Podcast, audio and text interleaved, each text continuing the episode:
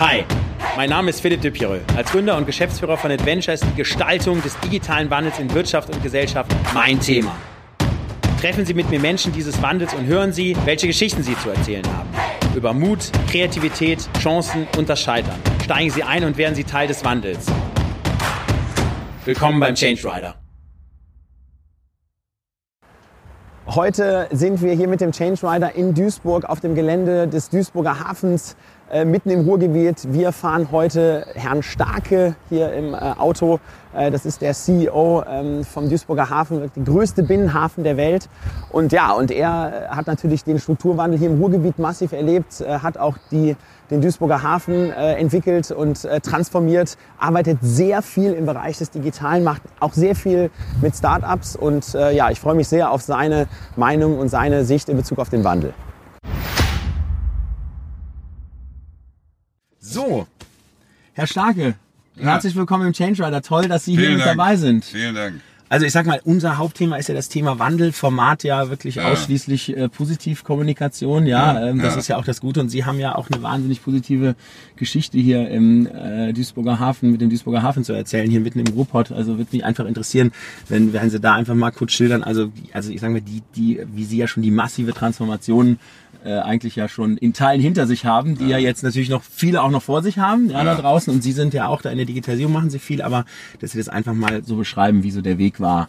Ja, ähm, ja es, es begann analog. Ja. absolut, genau. Nein, die, die, das war eigentlich eine ganz nette Geschichte. Ich kriegte irgendeinen Anruf von einem äh, sehr bekannten Unternehmensberater und Personalberater. War damals als Vorstand im Rhein-Main-Gebiet tätig ähm, und er sagte, ja, ich habe also eine Stelle zu besetzen hier im Duisburger Hafen.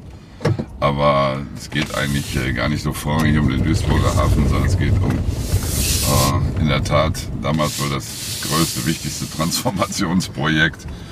Dieses alte Krupp-Stahlwerk in Rheinhausen, das liegt ja seit vielen Jahren rum. Wolfgang Clement war gerade Ministerpräsident geworden. Ich kannte ihn allerdings schon vorher, weil er sich ja immer um die Medienwirtschaft gekümmert okay. hat. In meinem ersten Leben war ich ja mal RTL Geschäftsführer viele Jahre und habe den Sender aufgebaut. Da kannten wir uns. Und er hat natürlich auch ihm, ihm ist das mehr oder weniger zu verdanken, weil die Personalberater hatten viele Hafenmeister in, in Deutschland kontaktiert, aber okay. der Clement sagt immer, ich brauche einen Unternehmer, ich brauche keinen Hafenmeister. Okay, verstanden. Und äh, ich habe ich hab laut gelacht, ich habe gesagt, das kann doch wohl nicht euer Ernst sein, was, was soll ich denn da? Das ist ja... Aber dann, wie gesagt, also mit Bezug auf Clement und, und so weiter, habe ich dann den, mich dann bereit erklärt, mit denen mal zu reden und habe dann äh, relativ schnell realisiert, dass das wohl ja ein Jahrhundertprojekt war und, und, und wirklich eine Herausforderung. Man stellt sich vor, das ist ja historisch beladen. Da haben mal in der Hochzeit ähm, 10.000 Menschen gearbeitet. Als dann 88 Herr Kromme äh, von Krupp, damals noch Krupp, den Stilllegungsbeschluss ähm, an die Mitarbeitern verkündete, und die Begründung waren eigentlich nur Überkapazitäten. Das war damals das zweitmodernste Stahlwerk in Europa. Das können Sie sich vorstellen, die Menschen haben das natürlich überhaupt nicht begreifen können. Und dann Stahl, Duisburg ist die Stahlstadt Nummer eins in Europa. Äh, das war eine Zäsur sondergleichens. Und die Bilder, wo ich, ich habe sie noch in, in Erinnerung aus dem Fernsehen, wie er mit vollen Eiern und Tomaten beschmissen wurde. Und dann wurde 93 die letzte Schicht gefahren, dass, dass die ähm, auch den, der letzte Hochofen stillgelegt und dann passierte nichts. Ähm, also dieses Riesenareal von fast 300 Hektar lag da rum. Krupp hat natürlich die äh, technischen Geräte, die man noch so verwenden konnte, da rausgenommen. Man hatte sich damals ja auf den Standort Dortmund mit, weil man Hirsch gekauft hatte, konzentriert. Und hier war halt Thyssen der, der Platzhirsch. Das war wie gesagt noch vor der Zeit von der Fusion ThyssenKrupp. Und, ähm, und dann kam es zu dieser Fusion. Und das hat Clement dann zum Anlass genommen, die Chance, damals noch mit dem legendären Friedel Neuber, dem WestLB-Chef, und dem Herrn Krivet, der war Aufsichtsratsvorsitzender bei, äh, bei Thyssen und Herrn Kromme von, von Kropp und hat gesagt, da müssen wir jetzt was machen.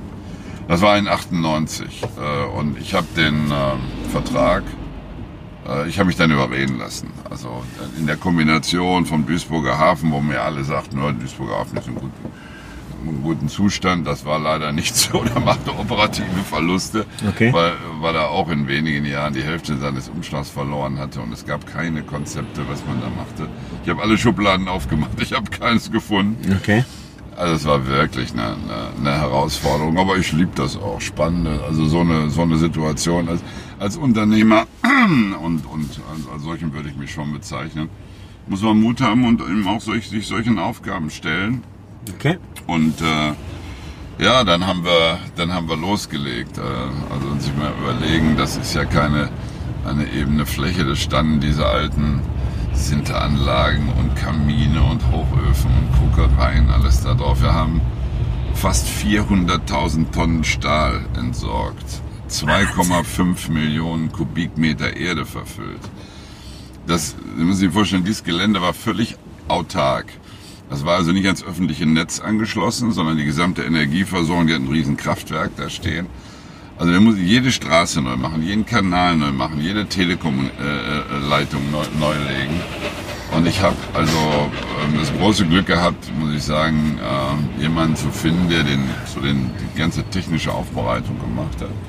Ein super Typ, der äh, mittlerweile 68 Jahre ist, äh, mit dem ich aber eine Vereinbarung habe, dass ich gesagt habe, ich bestimme, wann du aufhörst. Ah ja, okay, das ist doch Ich gut. habe mit ihm, mal, dann, ich habe dann mit ihm, Unternehmerbestimmung, das ich ist hab, gut. Ich habe dann äh, äh, noch, noch viele andere Projekte gemacht, mache auch heute gerade noch eins, können wir vielleicht nachher drüber reden, aber diese Zeit war natürlich enorm spannend und die, Mhm. der Aufsichtsrat hatte zu Recht enorme Bedenken, ob das überhaupt funktionieren würde. Mehrere Wirtschaftsprüfer und hatten untersucht, ob der Duisburger Hafen da nicht in irgendeiner Form pleite gehen könne, weil man Verstanden. dieses Riesenprojekt da macht.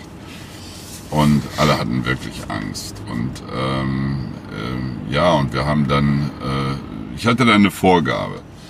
Äh, man hat gesagt, ja, also wenn es gut läuft, dann so, dass wir das in zehn Jahren vielleicht alles entsorgen und in nach 20 Jahren dann 80 Prozent dieses Areals vermarktet äh, haben. Und dann gab es da irgendeine schlaue Gesellschaft, die hatte man beauftragt, die hatten dann so Leipziger allerlei produziert, da ein bisschen von dem, ein bisschen Chemie und da ein bisschen Maschinenbau und da ein bisschen Logistik.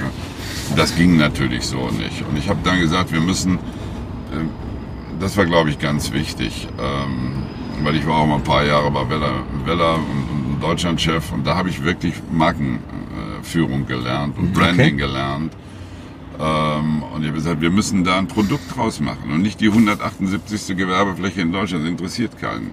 Außerdem und dann noch in Duisburg. Und, ähm, und da müssen wir es fokussieren. Und das habe ich mit der Logistik getan. Und zwar mit der wertschöpfenden Logistik.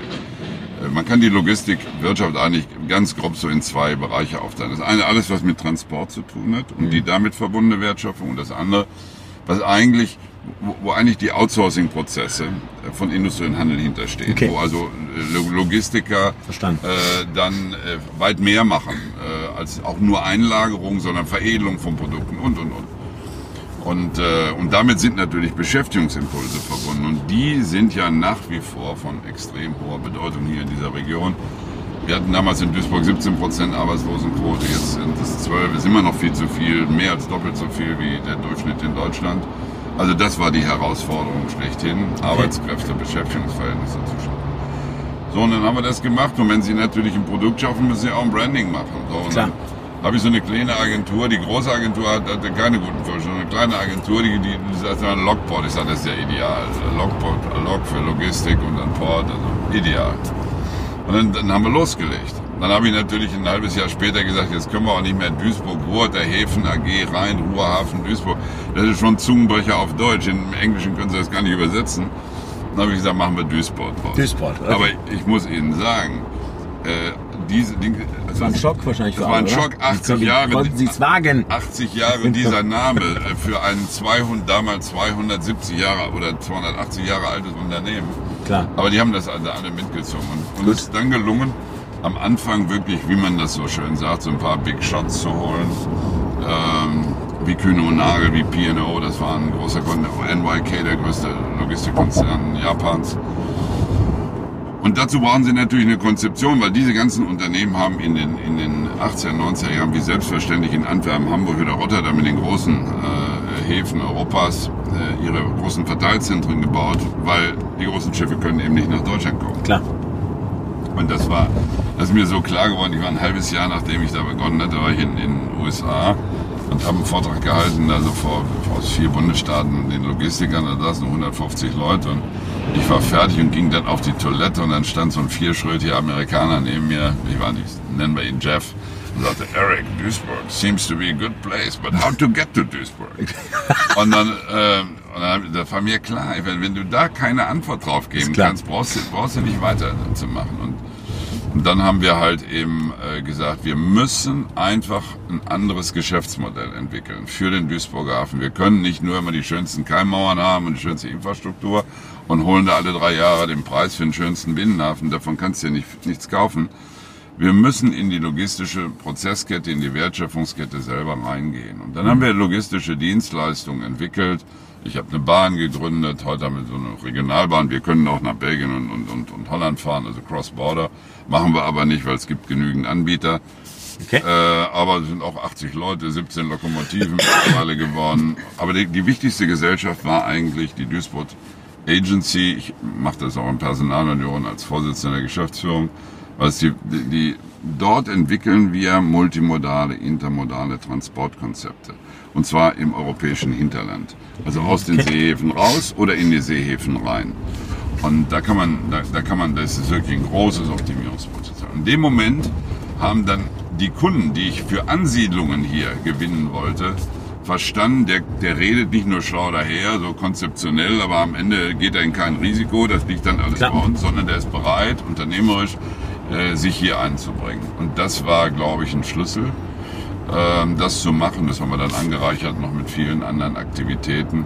Okay. Und im Ergebnis, das Ergebnis zählt ja dann eigentlich immer, haben wir bis heute 100, um die 100 Unternehmen nach Duisburg geholt. Jedes zweite oh. aus dem Ausland, Direktinvestitionen aus dem Ausland. Wir haben über zwei Dutzend Weltmarktführer oder Unternehmen, die in ihrer jeweiligen Branche zu den drei größten der Welt gehören, geholt. Wir werden nachher, wenn wir auf dem Gelände sind, kann ich Ihnen ein paar Beispiele geben. Und nach fünf Jahren hatten wir das gesamte Areal entwickelt und nach zehn Jahren hatte ich es komplett vermarktet. So, okay. das hat dann die FAZ und die Welt zum Anlass genommen, vom Wunder von Duisburg zu schreiben, große Berichte. Nicht von Bern, sondern von Duisburg, das ja, ist gut, ja, ja okay. Äh, ich habe, aber ein Wunder war es eigentlich nicht. Ich meine natürlich aus dem Blickwinkel Dritter, die sich dann weniger natürlich mit der ganzen Herleitung, so wie ich sie jetzt geschildert habe, beschäftigen konnten sondern es war schon harte Arbeit und auch natürlich eine gute Konzeption. Und ich muss auch sagen, äh, auch mit den ganzen Landesregierungen, auch ich habe ja jetzt den fünften Ministerpräsidenten mit Herrn Laschet jetzt hier, äh, ich weiß glaube ich 18 Verkehrsminister auf Bundes- und Landesebene erlebt.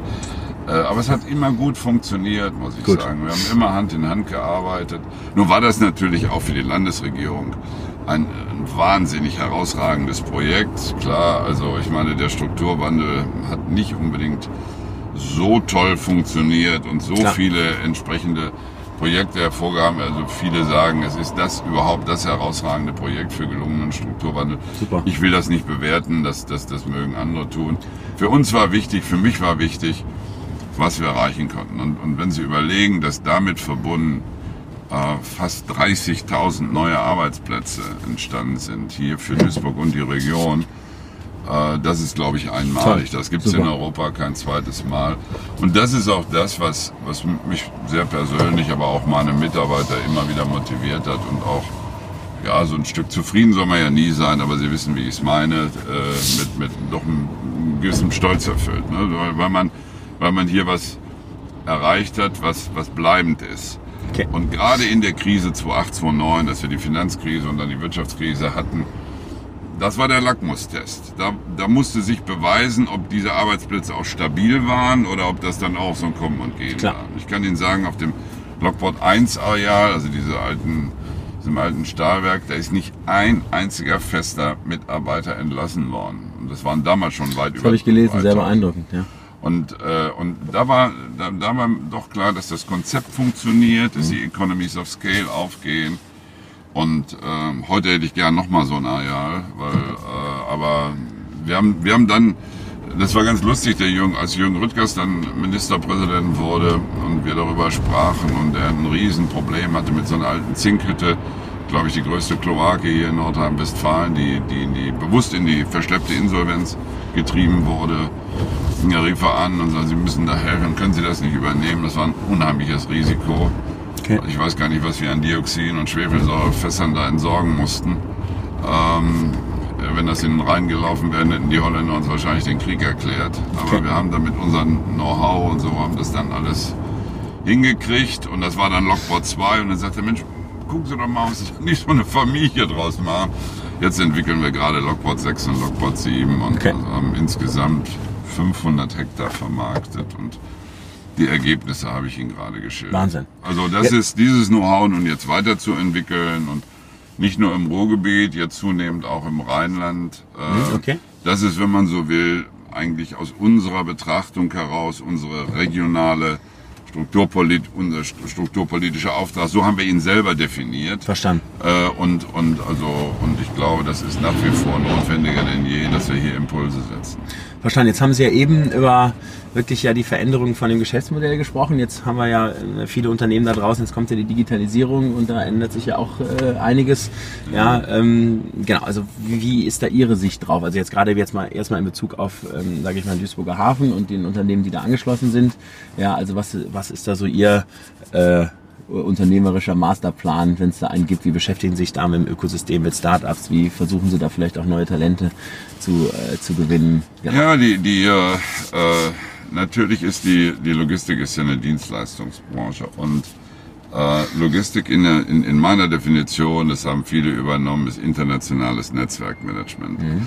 Also denken, konzipieren, agieren, operieren in Netzwerken so, und, und Schnittstellen optimieren und dann, dann haben Sie schon die Antwort. Das geht in einer, in einer Zeit der digitalen Revolution natürlich äh, überhaupt nicht. Sie, Sie verlieren Ihre Wettbewerbsfähigkeit, wenn Sie da nicht äh, wirklich am Puls der Zeit sind und Akzente setzen. Ich habe das ganze Thema eigentlich versucht, ähm, auf, äh, auf zwei Ebenen zu treiben. Äh, das eine ist natürlich, das sind so die Hausaufgaben, die man selber im eigenen Unternehmen macht. Wir haben einen Digital Officer seit einem Jahr, ein sehr guter Junge, der übrigens, was ich gar nicht wusste, mal bei meinem alten Sender RTL äh, das gesamte Online-Geschäft aufgebaut hat und, ah. und, später bei der DFL war äh, und auch die DFL, die Deutsche Football League, da entsprechend äh, diesen Bereich weiterentwickelt ah, da haben sie sich dann wieder getroffen. Ne? Ah, ja, okay, ja der, der, der kam dann nach mir. Ja, klar, klar. Aber, weil der ist natürlich auch noch deutlich jünger, aber ein erfahrener Mann. Und wir haben äh, gerade vom, vor, vor einem halben Jahr verabschiedet, auch im Vorstand, 13 Digitalprojekte äh, äh aufgesetzt unter anderem natürlich auch das Thema digitale Kultur, denn du musst die Menschen mitnehmen. Ne? Wir sind ja okay. nicht mehr 200 Leute, sondern 1500 in unserer Gruppe. Wir, Klar. Äh, Duisburg besteht aus 30 Unternehmen weltweit. Ähm, und ähm, das, das, das ist schon wichtig, dass die, die Leute auch erkennen, dass da etwas Sinnbringendes hintersteht. Vor allen Dingen die Älteren, ne? so ältere Herren wie ich für die ist das natürlich jetzt nochmal eine besondere Klar. Herausforderung. Klar. Das ist ja keine Frage. Das sind ja keine Digital Natives, die da äh, schon in der Schule halt eben natürlich also ähm, ja äh, ganz anders aufwachsen und ganz Klar. anders mit konfrontiert werden. Und da geht es äh, sehr viel um Plattformen, äh, weil ich hatte vorhin kurz erzählt, intermodale, multimodale Konzepte, da vernetzt du ja Verkehrsträger Operateure, die da eingebunden Verstanden. sind, manchmal ein paar Dutzend. So, und da Plattformen zu schaffen, die dann allen ermöglichen, sehr schnell äh, und, und ähm, in, in Realtime agieren zu können und nicht halt eben äh, die E-Mails hin und her zu schicken und, und oder beziehungsweise die Excel-Sheets, um da, um letztendlich ja. zu wissen, was hat der eine gerade gemacht und wo muss ich aufsetzen. Das ist natürlich eine, eine Herausforderung. Das machen wir in, in, in in verschiedenen Feldern. Äh, also das zieht sich eigentlich durch das gesamte Unternehmen. Oder wenn wir, wir werden nachher so ein Terminal sehen, so ein Container-Terminal, da haben wir den ersten Piloten schon geschaffen. Da kommunizieren heute schon die Reach-Stecker und die die, die Mafis mit den Kränen, mit dem Ingate und Outgate etc. pp. Das findet heute schon eigentlich alles in Real-Time statt. Die gesamte Instandhaltung dieser, dieser Kräne ist durchgängig digitalisiert äh, um möglichst äh, äh, Ausfallzeiten zu reduzieren okay. und und und. Also es gibt, kann ich Ihnen viele Beispiele. Also sind Sie, also merke ich, sind Sie super auf dem Weg. Was ist so mit dem Thema Startups? Ja, Sie sich das da ist, an? Das ist, eigentlich, das ist eigentlich, sage ich mal, das zweite Thema. Mhm. Übrigens ganz interessant, wir fahren jetzt über die Brücke der Solidarität wo Ende der 80er Jahre 10.000 Menschen standen und gestreikt haben. Das war der größte Streik, der jemals wow. in der Bundesrepublik stattgefunden okay. hat. Und zwar wegen der Schließung dieses Stahlwerks. Äh, ah, so halb okay. links okay. war es. Da sehen Sie jetzt okay. Kräne von, von, von Lockport. Ähm, das nur mal kurz eingeflochten. Okay. Nein, ich hatte, äh, ich habe äh, ich hab mich immer engagiert, äh, auch hier natürlich im, im, im Ruhrgebiet, generell nicht nur in Duisburg. Und Alfred Herrhausen, der legendäre Chef der Deutschen Bank, der ermordet wurde, hat damals mit dem Chef der, von der FEBA, Vorgängergesellschaft von E.ON, dem Rudolf Bennigsen Förder, und ähm, hat äh, den, äh, nach dieser Krise, äh, Stahlkrise, war ja nicht nur Duisburg, sondern generell eine Stahlkrise hier, äh, der Initiativkreis Ruhr gegründet. Das war eigentlich eine Antwort, um zu sagen, wir müssen was tun, wir, wir, müssen den Strukturwandel aktiv angehen, aus der Wirtschaft heraus, natürlich im Verbund der Politik. So, und da haben alle Unternehmen mitgemacht und Duisburg jetzt in meiner äh, Zeit hat sich dann dort auch engagiert und dann, das wird dann immer so zwei, drei Jahre von sogenannten Moderatoren geführt und vor sechs, sieben Jahren bin ich dort auch als Moderator da äh, tätig gewesen. Und ich hatte so viele Gespräche mit, mit den Chefs von Thyssen und Ivonik und RWE und wie sie alle heißen, die sind ja da alle Mitglied und, und die kennt man persönlich dann auch über die Jahre gut. Und immer wieder habe ich gehört, Mensch, also die Logistik ist ganz wichtig und mhm. ohne, ohne Duisburg könnten wir und den, unsere, unsere äh, Industrie, industriellen Kerne in Deutschland eigentlich gar nicht mehr wettbewerbsfähig aufrechterhalten. Und da habe ich gesagt, lass uns doch das mal ins Schaufenster stellen. Also wenn das so ein Standortvorteil ist für Nordrhein-Westfalen, dass die Vernetzung von Industrie und Logistik, denn hier ist ja, in Nordrhein-Westfalen ist ja ein sehr stark industriell Richtig. geprägtes Land. Dann habe ich zwei Kongresse gemacht, an die haben alle teilgenommen. Und als es dann, äh, als dann mehr oder weniger so, auch aus dem Initiativkreis auch sehr stark befördert, äh, sich so eine Start-up-Szene so langsam etablierte über die Hochschulen und die ganzen Forschungseinrichtungen, die wir haben, ähm, habe ich gesagt, warum, warum versuchen wir nicht hier einen Akzent zu setzen und dann am besten in Duisburg, wo wir sind, äh, wo wir ein Gründerzentrum bauen, was sich genau darauf fokussiert. Logistik und Industrie, diese Vernetzung. Dann habe ich mit Giesbert Rühl, der ja auch äh, im Grunde genommen so ein, so ein Pionier ist in der Startup-Szene, äh, gesprochen, ein guter Freund. Und dann haben wir gesagt, du hör mal, machst du da mit? Und, und können wir, dann sagt er, gute Idee. Und dann haben wir das ausgeweitet und haben wir den Startport gegründet. Und der Initiativkreis macht damit, Yvonne macht damit, Klöckner, das sind Super. so die, die, die, und, und dann aber viele von Taylor Wessing über Deutsche Bank, alle Forschungsinstitute, alle Hochschulen. Äh, jetzt hat Bechtle und Cisco von sich aus äh, gesagt, okay. nee, wir machen da mit. Also das hat jetzt, äh, habe ich mir gar nicht habe ich gar nicht so hoffen gewagt, wie schnell das. Jetzt sind wir auf dem Blockboard, jetzt sehen Sie hier schon diese riesen okay. Eier. Hier stehen 800.000 Quadratmeter Hallenfläche. Was ist es? Okay. Das ist eine Dimension, die man so kompakt nirgendwo in Europa wiederfindet. Und da hinten die ganzen Terminals. So.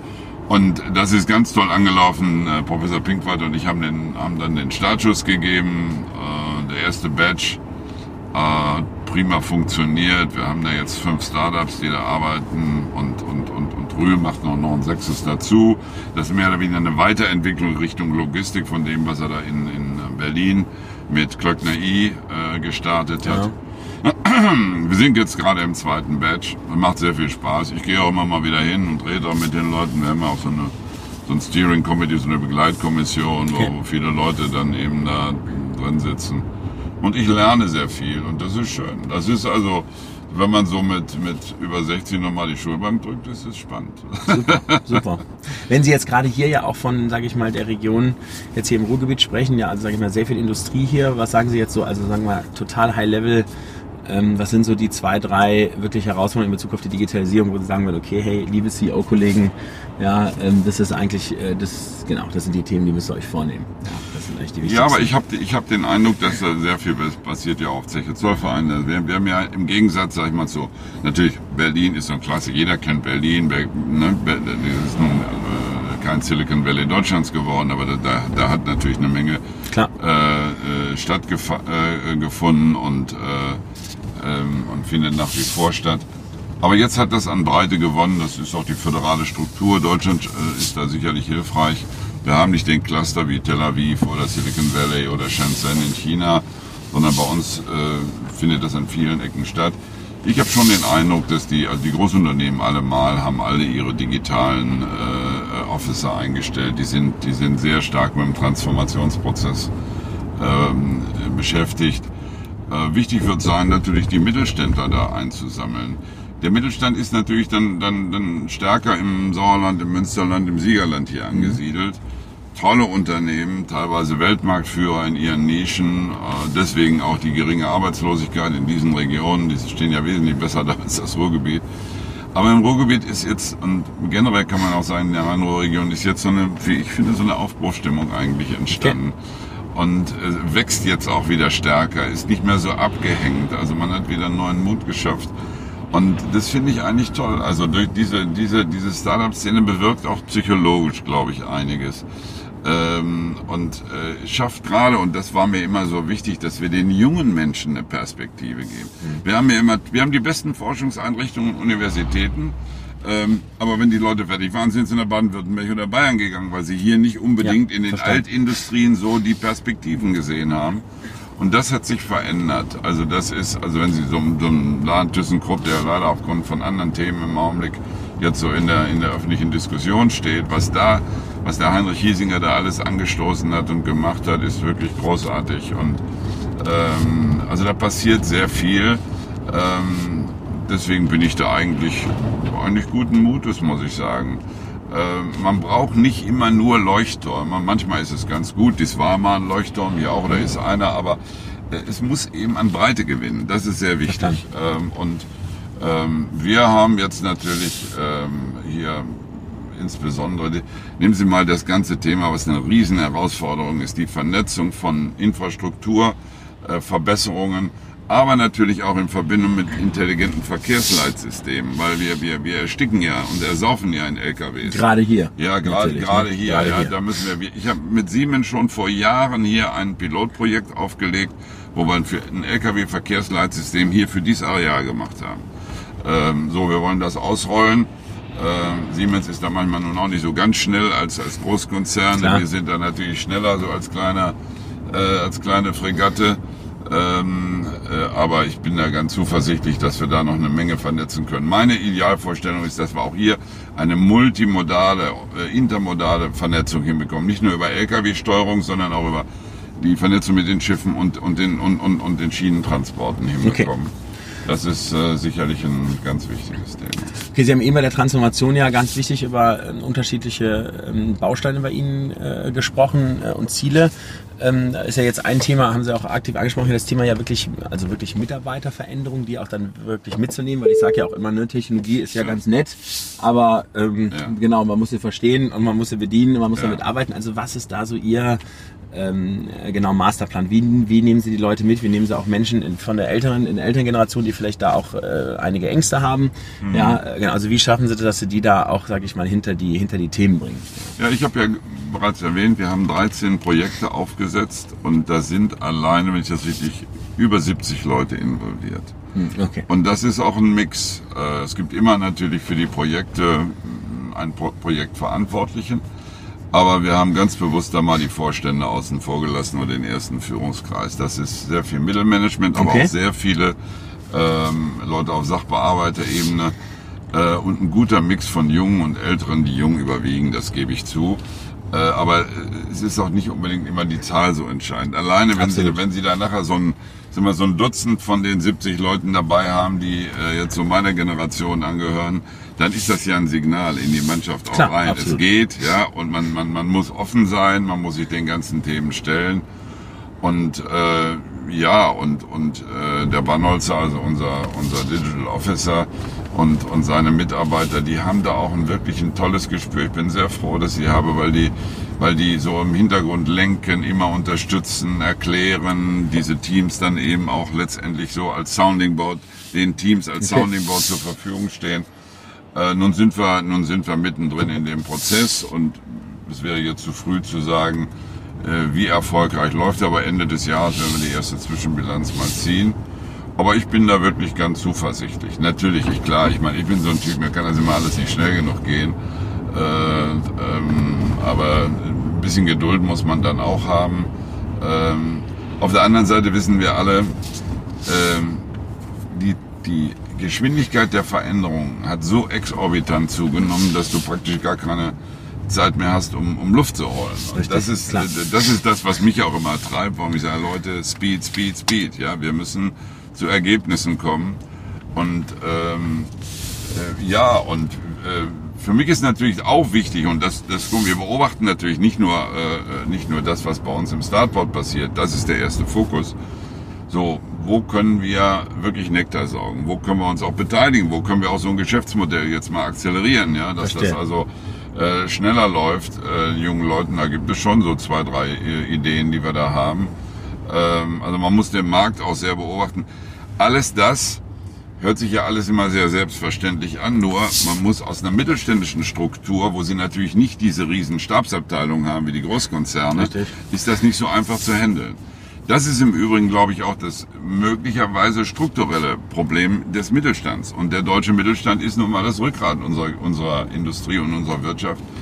Ähm, also da immer die richtigen äh, Vernetzungen zu finden, das ist, glaube ich, wichtig. Was wir, was wir machen, äh, ich habe ja mit meinem Freund Michael Ten Hompel, der, der äh, in, in Dortmund das Fraunhofer Institut äh, da leitet und, und der auch selber so ein kleiner Logistikpapst ist und einer der großen äh, äh wirklich Taktgeber ist, äh, mit dem haben, da haben, wir, haben wir uns sehr eng vernetzt. Also wir sind dort beispielsweise Hauptshareholder äh, am Digital Lab in, in, in Dortmund. Okay. Ähm, und ich war neulich mit unserem Bundespräsidenten in, in, in Indien und ähm, kleine Wirtschaftsdelegation und von SAP war der, war der, war der Vorstand für, für, für Asien dabei. Sie wissen vielleicht, dass SAP in Bangalore in Indien ein Riesenforschungszentrum Richtig. hat. Also wir reden so abends beim Bier, sagt er, ja, wir haben 19 Startups da bei uns in, in ich sage, warum machen wir nicht mal einen Austausch? Das ist eine gute Idee. Wir holen mal ein paar Inder hier rüber, wir schicken mal welche darüber.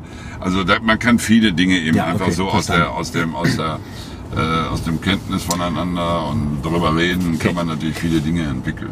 Wie sehen Sie das Thema jetzt gerade, wenn man vielleicht Dinge macht, die auch disruptiv sind, also die einen auch selber in seinem Handeln so ein bisschen angreifen? Sie haben ja eben Gisbert Rühl von Klöckner angesprochen, der hat ja eben gesagt, okay, hey, wir, da gehen wir erstmal nach Berlin, testen da mal was aus und äh, wenn es dann funktioniert und wenn wir dann die Leute auch abholen können in der Organisation, holen wir es wieder zurück ins, äh, in, äh, ins schöne Ruhrgebiet, in die Kernorganisation. Wie, genau, also wie, wie machen Sie das? Haben Sie da eine ähnliche Denke? Oder? Bevor ich Ihnen da eine Antwort gebe, weil wir hier gerade sind, das ist der, das der, einer, das erste Campuskonzept von Kühne und Nagel. Also alles Kühne und Nagel ah, okay. Wir sind weltweit der wichtigste Standort für diesen Weltkonzern. Wahnsinn. Da sehen Sie Toshiba, da sehen Sie Johnson Johnson, da sehen Sie Philip Morris, da sehen wow. Sie Dyson. Also nur um Ihnen mal auch okay. so ein paar Namen ja, zu nennen absolut. von Unternehmen, wow. die hier, die hier europaweite Distribution machen. Ja, die Disruption ist natürlich ein Thema. Also ähm, die ähm, ich glaube, das muss man, das muss man jeweils äh, prüfen. Natürlich besteht äh, immer ein bisschen die Sorge, die hat Gispatrouille auch getrieben, dass er sagt, Mensch, ich habe hier einen Handelskonzern. Mhm. Und wenn irgendjemand auf die Idee kommt, im Rahmen der digitalen Transformation das alles effizienter zu machen, kann ich schließen. Also bevor ich in so eine Situation komme, versuche ich doch selber der Treiber zu sein. Klar. Das gilt für sicherlich für, für, eine, für eine Reihe von Unternehmen. Ähm, aber ich würde meinen, dass das nicht unbedingt mehrheitlich der Fall ist. Also wir stellen natürlich auch, es beginnt ja eigentlich immer mit der Analyse, dass du sagst, okay, äh, wie kann ein bestimmter Geschäftsprozess oder ein bestimmtes Geschäft möglicherweise äh, völlig anders gedacht werden und mit den Möglichkeiten, die heute zur Verfügung genau. stellen, genau. ganz anders abgewickelt werden.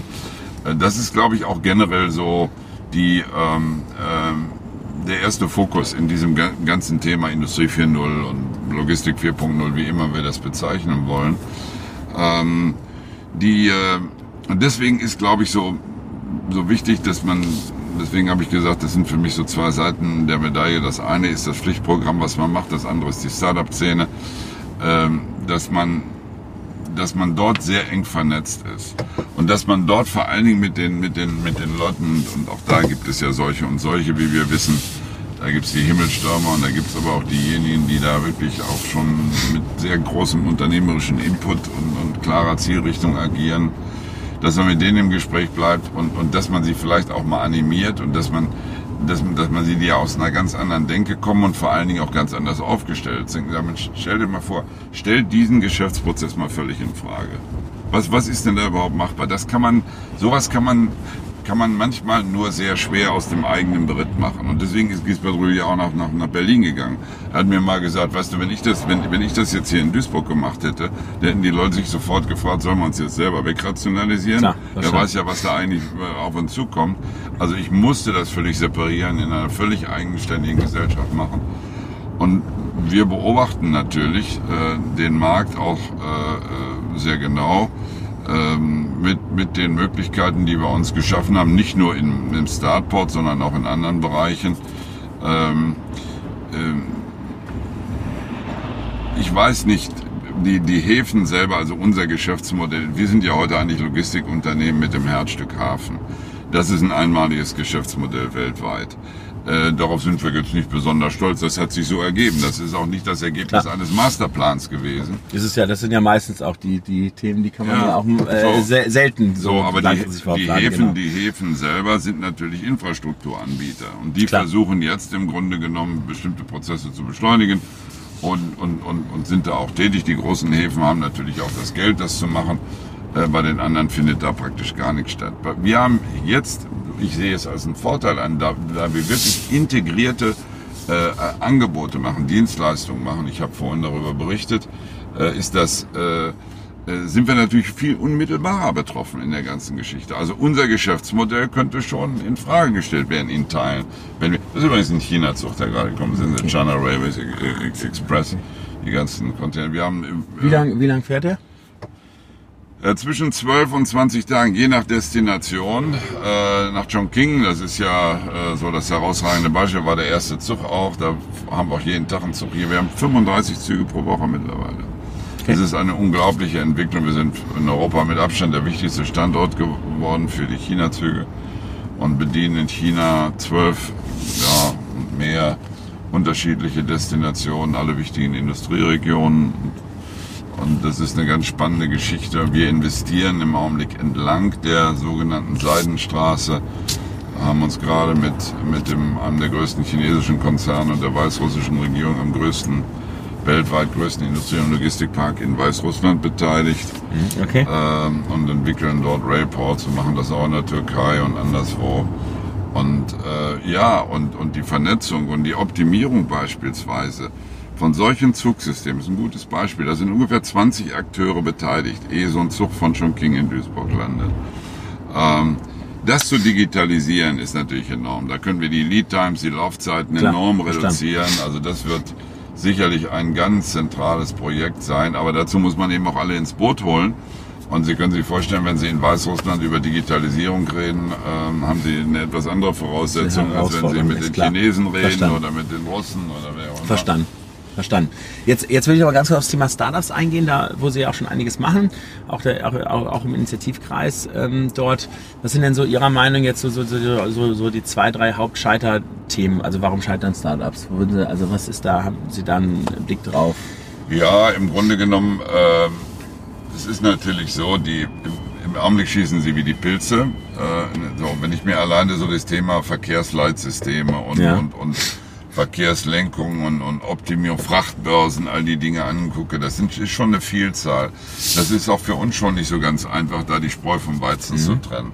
Und für die jungen Leute, die da gute Ideen haben und meinen, ich habe den Algorithmus schlechthin äh, jetzt äh, erfunden, ja, wie bringe ich es wie bring ich's an, äh, äh, wie, wie, kann ich, wie kann ich das ausrollen? Wie kann ich, wie kann ich die Aufmerksamkeit erzielen, dass hier wirklich seriöses und nachhaltiges Interesse von der Anwenderseite passiert. Also Marketing Sales. Als Marketing genau. Sales. Das okay. ist natürlich nicht so ganz, ganz einfach. Verstanden. Okay. Und deswegen ist, glaube ich, die Vernetzung also äh, sehr wichtig. Und das war mir auch wichtig mit dieser Vernetzung von Industrie und Logistik, dass wir, dass wir ein Stück anwendungsbezogen, also dass wir, dass die Industrie jetzt einfach, sage ich mal, ein Schaufenster sieht von Angeboten, die da entwickelt werden und sagen kann, so jetzt testen wir das mal ab. Klar. Und dann ist es am Ende natürlich immer die finanzielle Unterstützung. Das hat sich jetzt wesentlich verbessert. Das ist keine Frage. Es äh, gibt viele Gründerfonds, Gott sei Dank. Natürlich nicht vergleichbar mit den großen, äh, äh, mit den großen Clustern weltweit, über die Klar. wir gesprochen haben. Aber ich will nicht sagen, aller Anfang ist schwer, es ist mehr als ein Anfang gemacht. Also die, es hat eine Bewusstseinsveränderung hat stattgefunden. Wir fahren jetzt übrigens mal auf so ein Containerterminal, okay. äh, dass wir die, die wir alle jetzt durchdigitalisieren, wenn ich das so sagen darf. Und da stehen übrigens die größten Kräne, die weltweit im Hinterland stehen. Die sind 137 Meter in der Auskragung breit, also mehr als ein Fußballfeld, könnten bedienen rechts die, die, die äh, Züge und links die, die Binnenschiffe, äh, die hier ankommen. Das ist ein sogenanntes Dedicated Terminal, also das sind zwei große Räder, zwei der weltgrößten ja. Räder, die, die äh, mit uns gemeinsam dieses Terminal betreiben und die hier ihre gesamte europäische Hinterlanddisposition machen.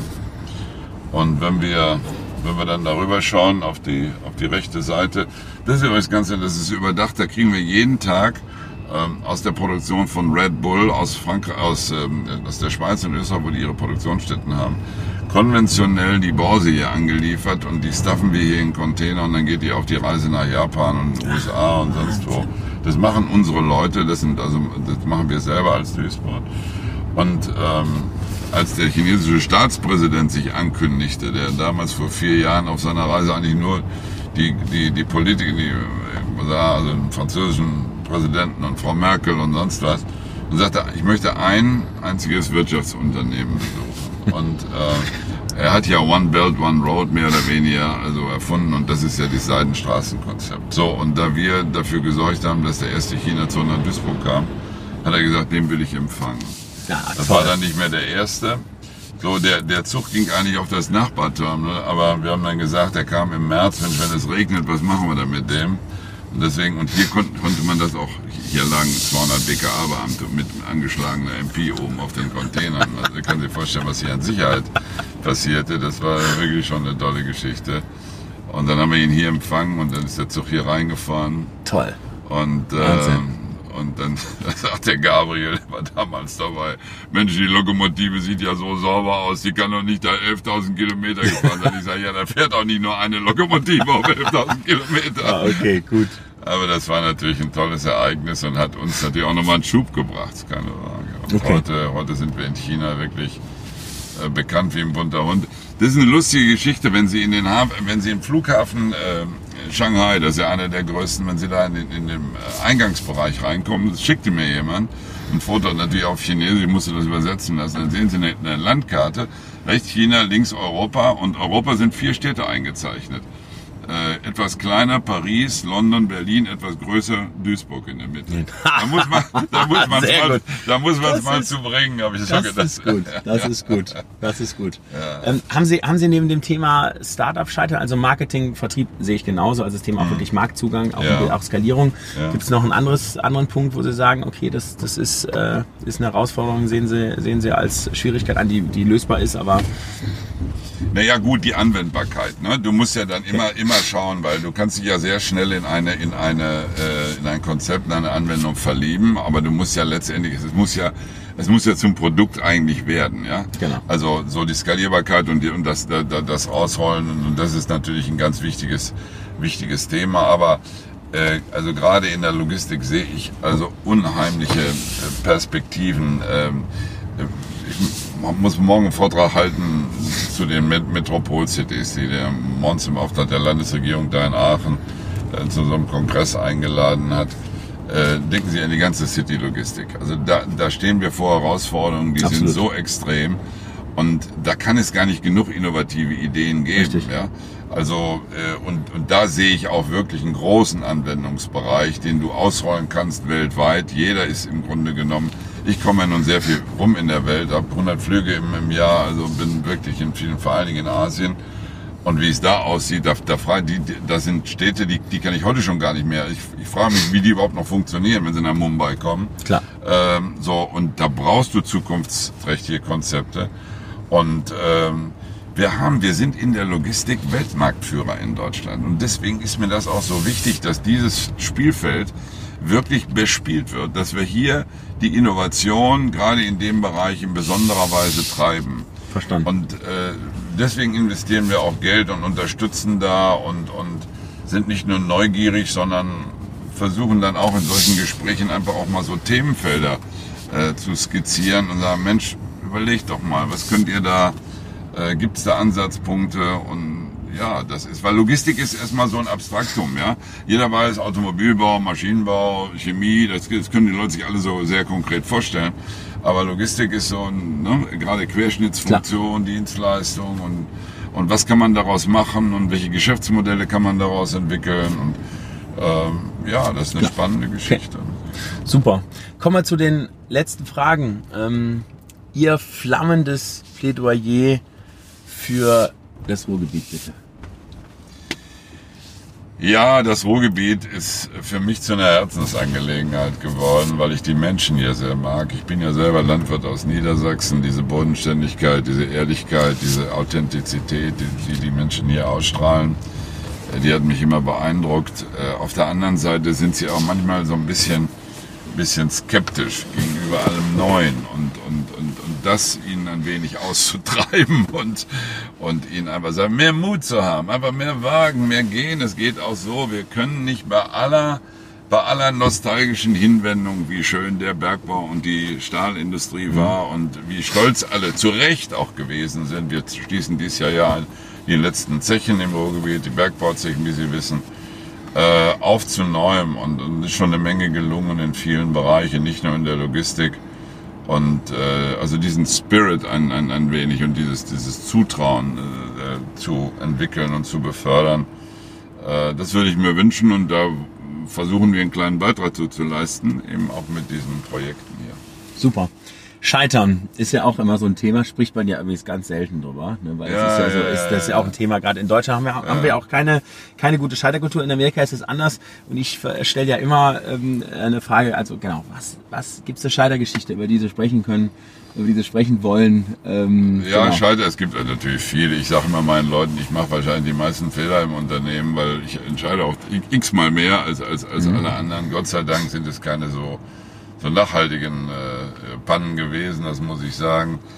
Eine Sache, die mich mal sehr betrübt gemacht hat. Ich habe bei meinem großen Logistikkonzern wirklich, wir wollten ein völlig neues Geschäftsfeld entwickeln gemeinsam und, und ich habe mit dem Vorstandsvorsitzenden äh, über zwei Jahre hinweg ein tolles Konzept Weißt du, der kam dann mit Hubschrauber und einem Finanzvorstand und ich habe mein, mein, mein Schiff nach, nach, nach Düsseldorf geschickt, damit man uns nicht sieht, weil dann hätte man sofort alles Mögliche vermutet. Wir waren durch, wir, die, die Verträge waren unterschriftsreif und dann musste er gehen. Drei Tage später musste er gehen wegen irgendwelcher internen Geschichten. Und mit den Nachfolgern habe ich es nicht mehr geschafft. Die tickten auch ganz anders. Okay. Schade. Das war, das war, das war wirklich, auch wenn man so zwei Jahre lang, also da wirklich sehr, sehr intensiv, äh, arbeitet. intensiv arbeiten. Sie können sich vorstellen, zwei Jahre das alles unter der Decke zu halten, ja. Klar. Und das war, das war, nicht so witzig, aber das passiert halt. Das, Im Unternehmertum passiert das. Da müssen sie halt eben. Gut. Ja, das gehört dazu. Ja, ja. Jetzt ähm, ist das Thema, ähm, genau, also das haben, haben wir schon ein paar Mal gelacht hier, das ist auch super. Gibt es so eine Geschichte, wo man sagt, okay, die Zuschauer, Zuhörer, so, so, so eine starke Story, eine starke, starke Story, wo man sagt, okay, das war mal so ein richtiger peinlicher Moment, ja, wo man dann wirklich. Ja, also ich habe ich hab die Kanzlerin nicht im Regen stehen lassen. oh ja, wer war das nochmal? Und, ja, und Gerd, Gerd Schröder war zweimal hier in seiner Zeit. Und da war gutes Wetter? Da war immer Vielleicht? gutes okay, Wetter. Gut. Das, war, das waren gute Geschichten. Nein, ich hatte, ich hatte mal gehört, ich habe den, ich habe Daimler geholt vor, vor, vor einem Dreivierteljahr. Und äh, wir hatten schon mal einen Anlauf gemacht und, und es ging um Daimler Benz äh, und, und, und Trucks. Und äh, ich hatte einen ganz guten, guten Kontakt zum Produktionsvorstand, der hier auch in, in Düsseldorf war, so ein Bereichsvorstand. Es ging ja in, in, in Pension und, und, und es gab eine neue Ausschreibung. Wir wollten da unbedingt dran und ich habe gesagt, Mensch, verdammt, das zieht sich und zieht sich. Und wir sind, wir haben das mit Schenker gemeinsam gemacht, haben unseren Hut in den Ring geworfen da für das Projekt. Ich muss einen Kontakt haben. Also sucht mir einen Kontakt. Ja, so, und dann, wer ist der Nachfolger und so weiter. So, und dann sitze ich im Büro und dann sagen die, ja, also Herr Starke, wir, äh, Sie, der ist jetzt äh, von, von Daimler der, der, äh, der neue Vorstand am Telefon. Und ich nehme ab und sagte, ja, hier ist Bernhard. Das war der Zentralvorstand aus, aus Sindelfingen, den ich noch nie gesehen hatte. Okay. Und da habe ich erst mal dreimal Luft genommen und gesagt, Herr Bernhard, passen Sie mal auf, das ist, äh, das ist schön, dass ich Sie am Telefon habe. Es mir ist, peinlich ist es mir nicht, aber ich muss Ihnen das ein wenig erklären. Und dann habe ich gedacht, der wird gleich auflegen oder irgendwo was. Aber unheimlich. Mittlerweile ist er ja nicht mehr da, ist ja zurückgetreten und, und dann sagte, nein, nein, nein, das finde ich gut. Ja, erzählen Sie mal, was wir machen. Ich sage, ja, das läuft ja alles bei ihr über den Einkauf. Ich will ja nichts beeinflussen und hin und her. Nee, nee, sagt er, das ist, das ist eine auch interessante Geschichte. Ich habe das schon gehört von Duisburg, da passiert so viel. Ich werde gleich mal meinen Logistikchef weltweit in Gang setzen. Da muss ich jetzt mal mit dem Thema beschäftigen. Also da, oh, wow. da kann aber, man, da aber eine Hommage an ihre Leute. Also ja, ich meine, das, das ja, muss man ja auch mal. Da, da muss ich wow. auch sagen, wie die das hingekriegt haben. Und ich habe aber war an der, anschließend, ich hatte keinen Schweiß auf der Stirn, aber erstmal tief Luft hätte auch schief gehen können. Das stimmt, das sagen. stimmt. Ja, ja, toll. Schöne, schöne Geschichte. Ähm, jetzt nochmal der, ähm, vielleicht auch nochmal der flammende Appell jetzt im Zuge des Wandels an, sage ich mal, die Unternehmen, Mittelständler, Konzerne, vielleicht auch Startups da draußen. Also genau, jetzt äh, haben, haben Sie dann nochmal die flammende, Verrede, die, die flammende Rede verrat, wie, wie wir den Wandel denn gut hinkriegen. Ja. Ach, flammende Rede will ich nicht sagen, aber im Grunde genommen ist das eigentlich das, was uns ausgezeichnet hat, gerade im Mittelstand, die, die, die, diese Leute, und ich kenne, ich kenne bestimmt 100 Mittelständler, auch persönlich, ich habe ja viele hierher geholt auch, und das sind alles mutige Leute, die, die, äh, die äh, nicht nur mal irgendeine Idee gehabt haben, sondern die über Generationen teilweise und, und die Unternehmen entwickelt haben, internationalisiert haben und immer Mut gehabt haben. Und dieser Mut ist, glaube ich, das Entscheidende. Diese, diese Offenheit, diese Neugier für, für Neues ist wichtig. Also ich gebe zu, äh, für, für jemanden in meinem Alter ist es auch nicht einfach. Es ist wirklich nicht einfach und ich, ich muss mir auch immer wieder meine, meine, meine Zeiten nehmen und muss sagen, nee, da steht, stellst mal andere Dinge zurück, die, die man sonst wie selbstverständlich eben auch äh, priorisiert hätte. Äh, und jetzt gehst du einfach nochmal wirklich, also nimmst dir die Zeit, taust ein, versuchst mitzudenken. Und ich glaube, das ist unheimlich wichtig. Wenn man diese, dieses Thema Digitalisierung nicht zur Chefsache macht, dann hat man ein Problem. Also wenn man der, wenn man der Meinung ist, ah, das delegiere ich, da hole ich mir mal ein paar Leute, lass die da mal ein bisschen mal ein bisschen gucken. Die können ja dann so, oder ich, ich nehme mir mal so ein paar junge Leute, die können sich mal zusammensetzen und vielleicht brüten sie, brüten sie so ein kleines Ei aus. Ich glaube, das sind eher Zufallsprodukte. Okay. Also das würde ich nicht machen. Ich würde das schon ein okay. bisschen auch systematisch strukturiert angehen. Und es muss Chefsache sein. Okay, gut, super. Last but not least, Nominierung für das Format. Das Format lebt ja von Leuten, die, ja, ja. Äh, die was Tolles erlebt haben, ja. den Wandel, sage ich mal, schon toll gestaltet haben, aber auch große Wandelthemen äh, auch vor sich haben, auch wirklich da mit positivem Spirit ähm, agieren. Ja, fallen Ihnen da Menschen ein? Nominieren Sie Menschen, die in das Format passen können und warum? Ja, ich kann, ich kann Ihnen zwei Vorschläge machen, die sehr unterschiedlich sind. Viel unterschiedlicher können sie gar nicht sein. Äh, das, eine, das sind beides äh, gute Freunde. Eine ist äh, Bernd Tönnies, der, der jetzt Stiftungsvorstand der, der Ruhrstiftung geworden ist, der RAG-Stiftung. Lange Jahre der Vorstandsvorsitzende der RAG. Kind des Ruhrgebietes, selber unter Tage gewesen. Der wird auch eine Träne vergießen, wenn er dieses Jahr die letzte Zeche Letzte, ja. geschlossen wird. Im Augenblick auch Moderator im Initiativkreis der mit sehr viel Herzblut die ganzen Dinge hier treibt. Aber das ist so ein bisschen Old Economy, wie man heute so sagt. Äh, und das andere ist, äh, ist, ist, ist, der, ist der Töller, ein, ein, ein, ein, ein, ein toller Unternehmer, der, der wir sind vorhin vorbei, Fressnapf vorbeigefahren sind. Den habe ich schon eingeladen. Ach, den haben schon der, eingeladen. der hat auch schon zugesagt. Ah, wir müssen noch einen Termin ja. finden. Also der ist gut. Also der, ja. der ist ja, ja der, ich sag mal, self-made. Der ist, also äh, wir waren, wir waren also mit, mit ihm habe ich das hier auch gemacht. Und wir treffen uns immer mal demnächst auch wieder mal von Zeit zu Zeit. Und äh, mit dem kann man auch wirklich die Gedanken schweifen lassen und der, der, der sprüht ja vor, vor Ideen. Das, wären, das waren so, wären so die beiden ja, super. So, ja, toll, ja, super, so, so perfekt.